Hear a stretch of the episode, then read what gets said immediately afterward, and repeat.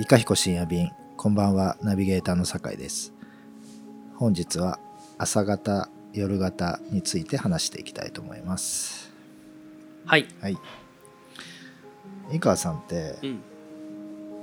朝方とか夜型とかあります？なんか質問に質問で返すのはあれだけど、酒井君はどうですか？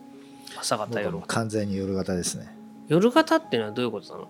ももう、うん。う夜になるほど。うん。がぜん。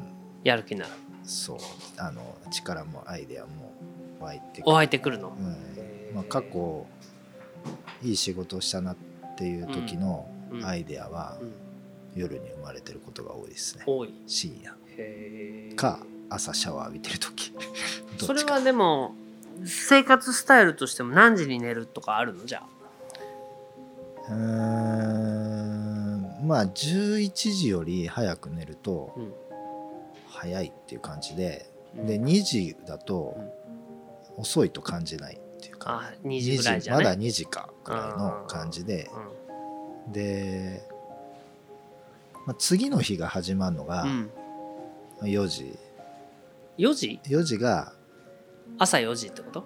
が朝、次の日になってるって感じでうん3時は前の日でうん3時から4時の中に、あの境界線が またぐところがあるうんっていうね。なんかラジオみたいなね。わかるわかるそれは。でうん。なので3時までは、あ3時はもう寝なきゃって感じなんですけど、前の日。2時は、うん。あまだ2時かうんっていう感じ,、ね。で朝は、うん。あの8時に寝てもあ起きても、あのまだ8時かっていうそう。そうあ早くね休みの日に8時に起きると、うん。あ今日早起きしちゃったなっていう感じ。でうん10時だと、まあ、起きるかっていう感じですね。ああ、本当。はい、じゃあ夜型だね。そうです。そういう意味では僕はもうがぜん朝型かもしれない。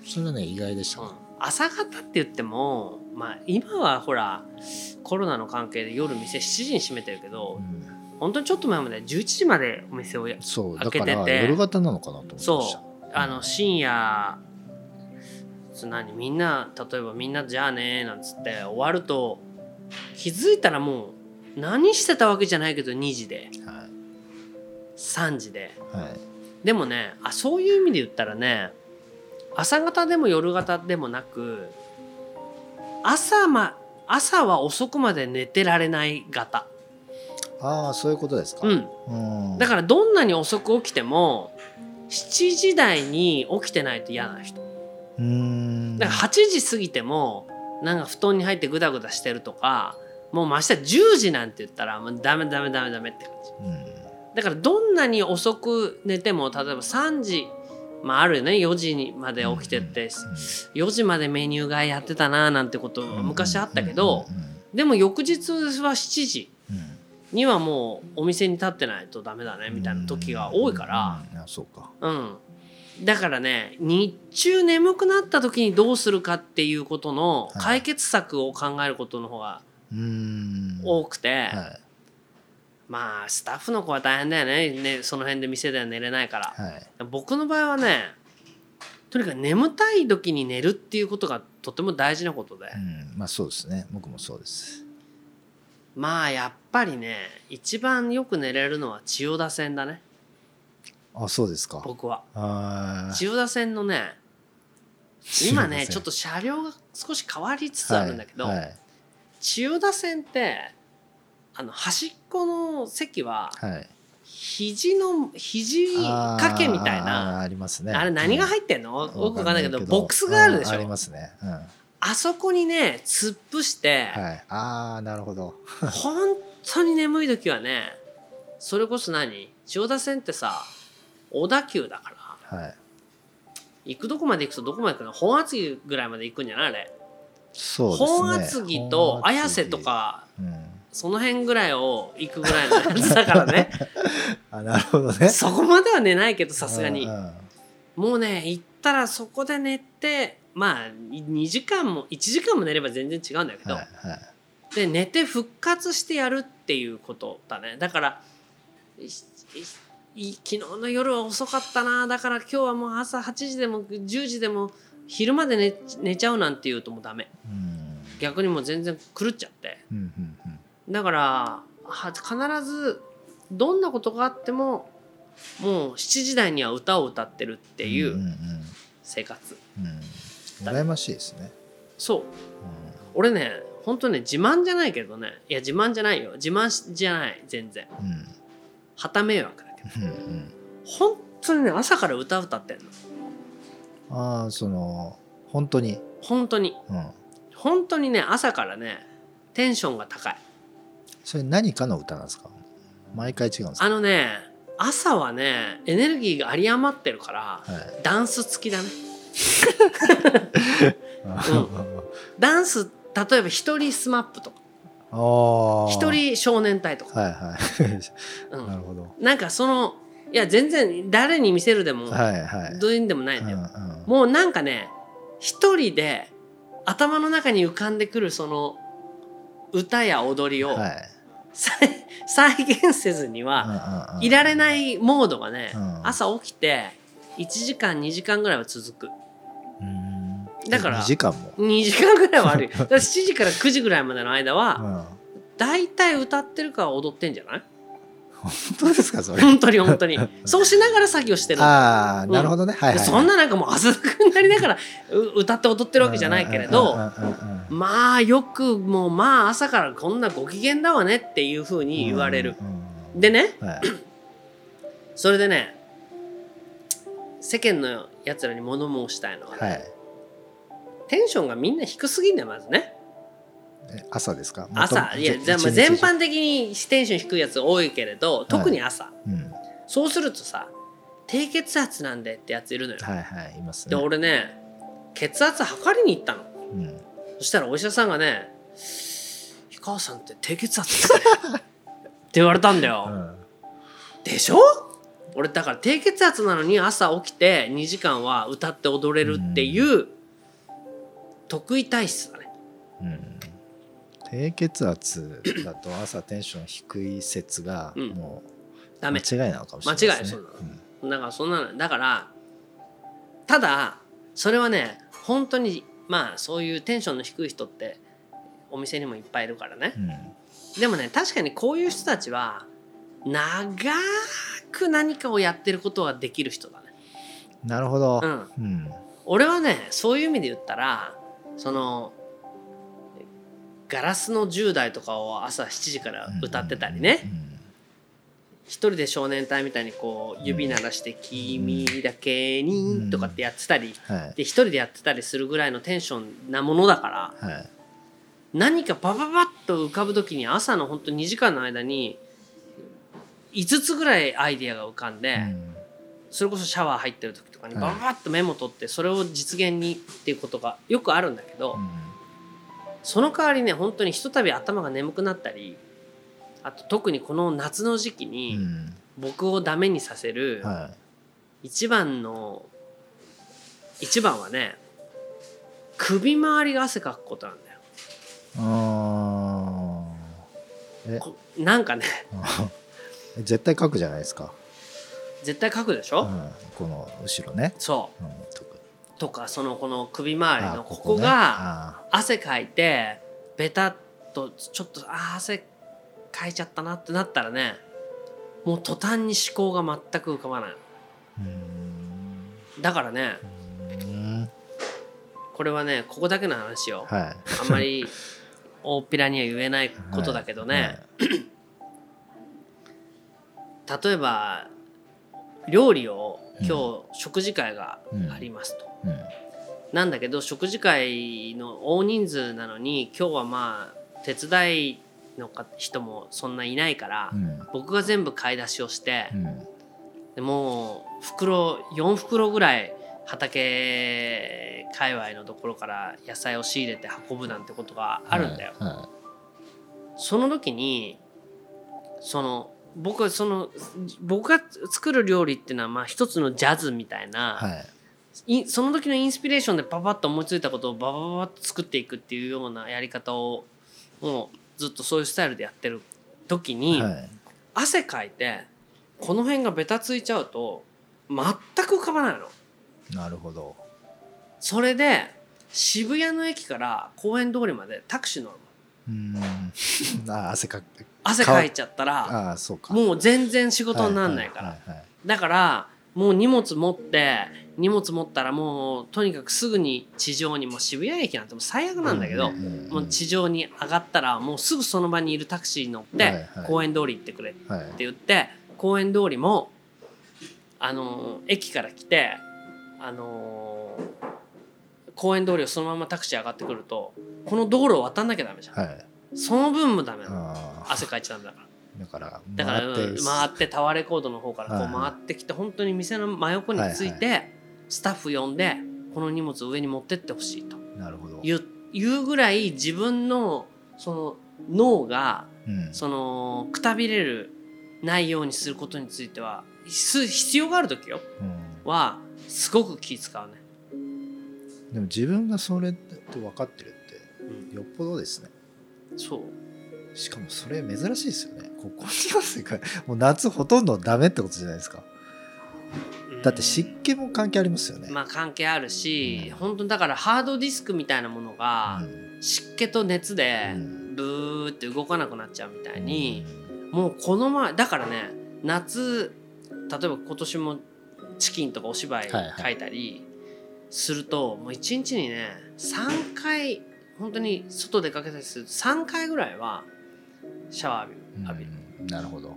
それでねで冷房も好きじゃないのあんまり。ああ僕もそうですね、うん。だから涼しいところにずっといれば仕事がはかどるかっていうとそうでもないから、やっぱりその自分の頭の回転のいいところにこう自分のハードディスクを置いてフル稼働させるっていうのには熱はね大敵で。うん。うんだからもし俺が文豪になってたらね。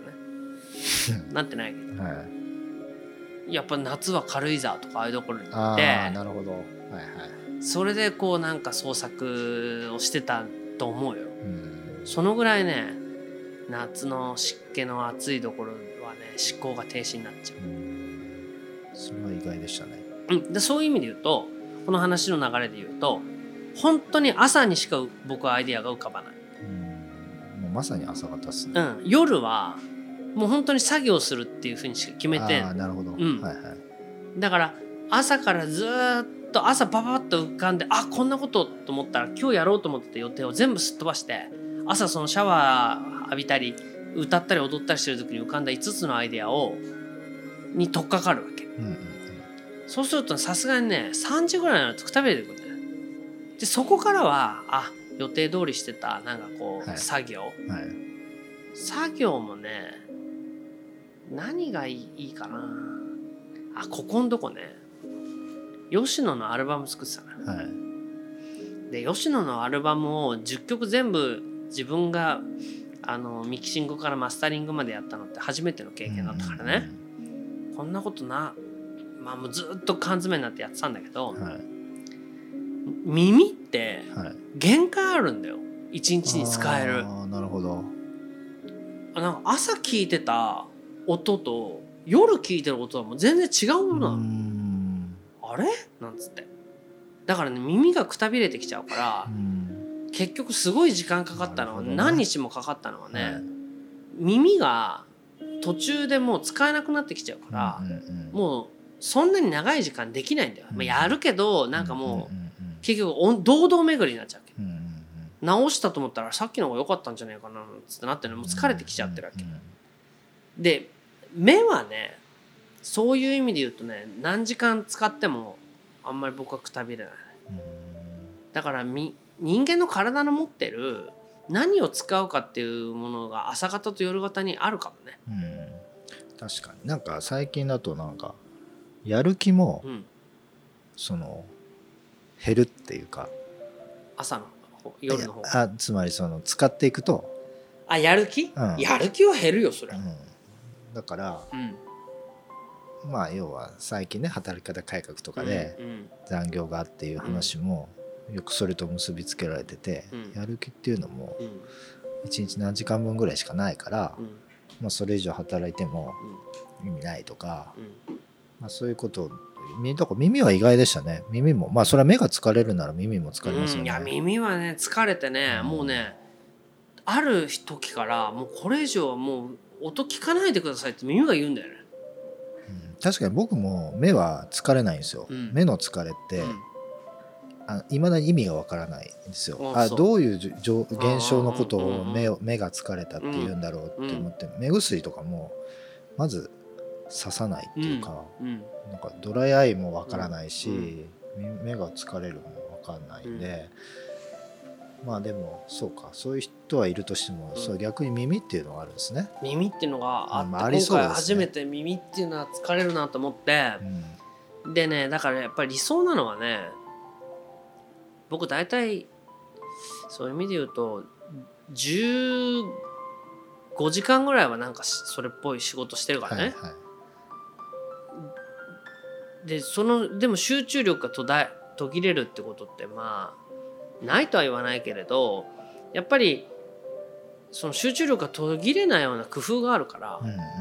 全く違うことをやるってことだね。なんか耳の仕事やった後目の仕事やるとかああと手の仕事やるとか、うんなんかそういうふうなことを例えば15時間だったら5時間5時間5時間ずつやれば結構どれもその快適に進むよとかうん。そういう意味で言ったら僕はよくいつもここのラジオでも言ってるけど雑の進めっていうか、その一つのことをねばっかりやらやるっていうのは良くないんじゃないっていうのはそのことで、これだってマスタリングエンジニアとかだったらさ、い。ずーっとさもうこのスタジオに入ったらさ、まあ勤務時間はあると思うけどずーっと聞いてなきゃいけないでしょ。ましてやロックのさ、エンジニアなんかやってたらさうん まあそうですね。それプロほどめもう耳がおかしくなっちゃって。その細かな音の違いなんて分かんねえんじゃねえかなと思ったり、まあ、もしくは耳の疲れない人っていうのがいるのかもしれまあないですけどそのね、ね。そうそうもちろん耳が疲れないっていうことが職業なんだって人いるかもしれないけど、でもこれ飲食店に例えるとさ。はい絶対町場の中華ってどんどんしょっぱくなっていくはずなんだよね。まあそうですよね。あんなさ暑いところで一日中そのフライパンねあお煽ってて自分で味見したってさ相当しょっぱいものを食べてやっと味が、うんお味きたねなんて思うってことはさ、その全然そのえオフィスワークみたいな人で汗もかかないような人たちが町場の中華でチャーハン食べたらそれしょっぱいと思うんだよね。うんそうですね。そういうことからすればさその本当はチャーハンも作るけどマスタリングエンジニアもやるっていう方がまあそりゃそうだ。一番いいじゃない。だけどマスタリングエンジニアだけずっとやってればもうこの道何十年のプロですねって言ったって本当は耳がもうそういう意味ではもうくたびれちゃってるのかもしれないしまあ目もね実際だってイチローだってあまだまだや野球やれるけど老眼だったから。うん。うん目がね。ね目がダメだってことになるとやっぱり目をずっと酷使してる仕事の人はうん。やっぱり目から下手ってくると思うのよ。うんうん。そういう意味で言うとやっぱり一つのことをずっと酷使するっていうのはそのなんか考え方が固執するとかえー視野が狭くなるとかっていうなんかそう哲学的な意味じゃなくて肉体的にはやっぱり一つのことばっかりに負荷をかけるとそれはどっかからくたびれてきちゃう筋肉なんだから。っうんうん。ていうような気がねしてでうーんこれ1年に2枚アルバム作るの俺できるかなっていうふうにはちょっと思ったりするぐらい今えここ今作る予定だったんですか？そうだよ。だからほら吉野はさ年に2枚ずつぐらいアルバム作って10年やってやっと20枚だからね。うん うんそのプロジェクトもやるんですね。ねだってもううん47うんになってるから10年で57じゃん。うんだからそうすると60までの還暦にもしこれ続けるとしたらはいはい。だから前にも言ったけどね作品群になってないとうかそうか。うん、自分のものをねながどうなのかっていうのがうん一つずつ見られて、なんかこんなぶ側面もあるんですねってなっちゃうからだから一つのジャンルにつきうん群を作っていくんですね。そ C そう。CD でも音楽も群、映画も群そ、う。劇も群。う群うん。っていう風になると多分トータルでだって僕が好きな作家ってまた話それちゃってるけど、はい、僕が好きな作家って往々にして多作なんだよ。あまあそうですね。うん、確かにだから一つずつのものなんか本当に生涯に一本すごい名作あってあとは多作だったっていう人もいるけど僕が好きなのはそのきちょっと気の抜いたような感じで多多作してるっていう人の方はいはいはい。がなるほどね。はいはい。まあ井川さんそういう感じですよね、うん。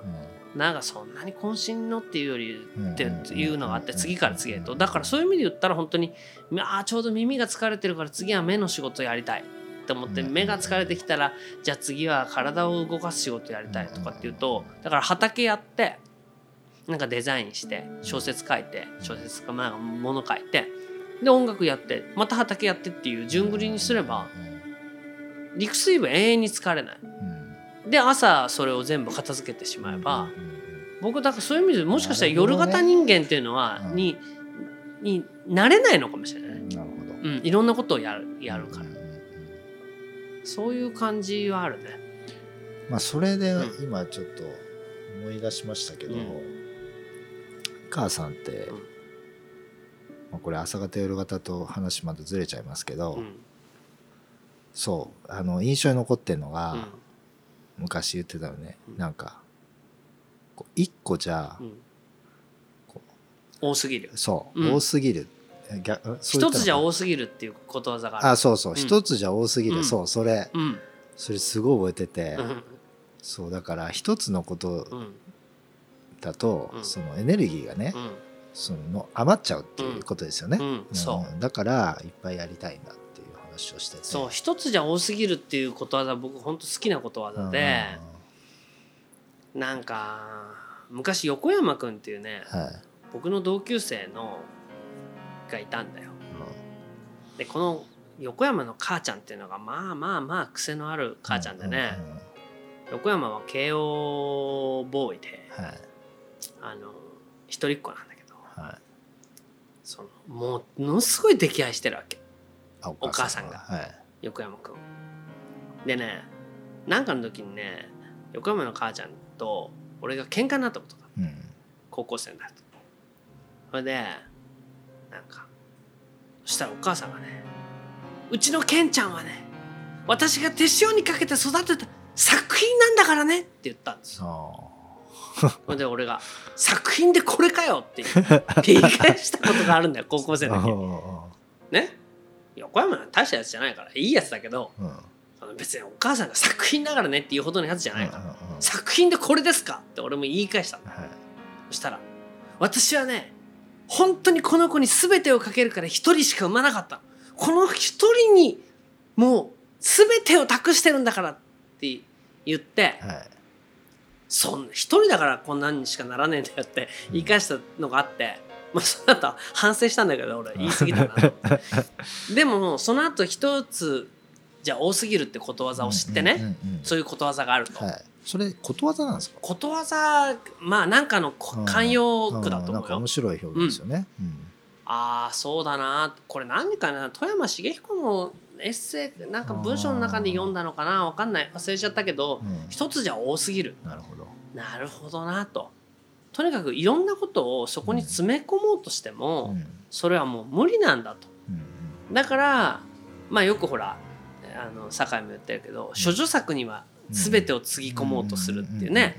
これまさに一つじゃ多すぎる、うんはいはい。だから2つ3つ4つそうですね。5つってあるとその自分がやりたかったものが鮮明にこう何かなるほグンとなってど受け取り手もあこれはこういうパターンのやつなんだなっていうふうに受け取り手とのコミュニケーションもできてくるからうん。すごくこう統計だっててねうん。ああの理解されやすいっていうことと一緒でうん。本当に全てのことをその一つの中に詰め込むっていうのはね僕はあんまり好きじゃない。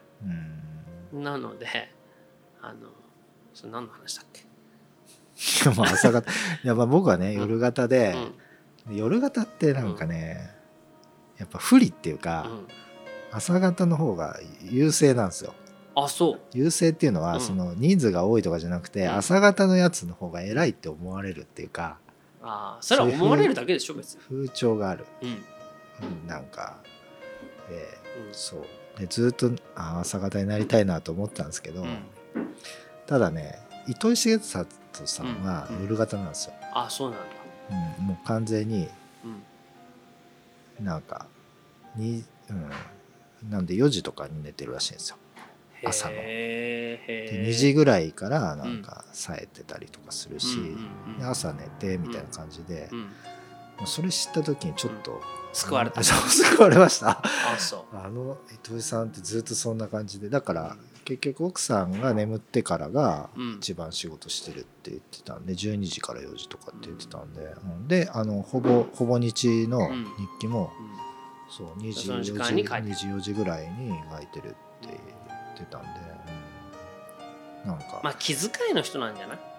あーまあ、瀬尾さんも夜型だって言ってたけあどーそうですか、うん。多分日中起きてる時には、まあ、その気を使う仕事をやっていてで夜になるとやっと初めて自分の自分だけの誰ににも気の使わない自分だけの時間っていうのが確保できるから俺は夜型なんだっていう。だから気遣いの人だからじゃな。いうん酒井もそうなんだよ俺はあんまりだとしたら別にそんな。あマイペースで。だから、ね、日中でもああそうか。千代田線で寝ればいいと思ってるぐらいだからそうそうねやっぱりみんな他の人がいるとねあれだから全く本当の自分を出せるっていうのはもう誰もが寝静まった。本当にうそういう時に無防備にこう夜行だから夜行性の動物っていうのもみんなさちょっとなんていうの？